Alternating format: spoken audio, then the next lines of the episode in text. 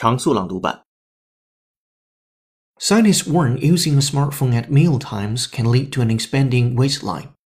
Researchers have found that men and women consumed 15% more calories when looking at their phones while eating. They also ate more fatty food. The groundbreaking study suggests that staring at a phone screen may distract diners from how much food they are actually eating.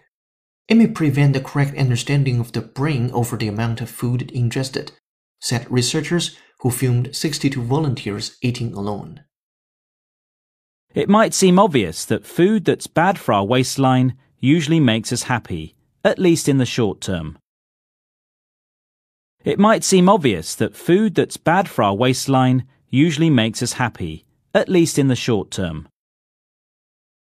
This isn't groundbreaking stuff, but it's a nice way of incorporating um, English into your everyday life. This isn't groundbreaking stuff, but it's a nice way of incorporating um, English into your everyday life.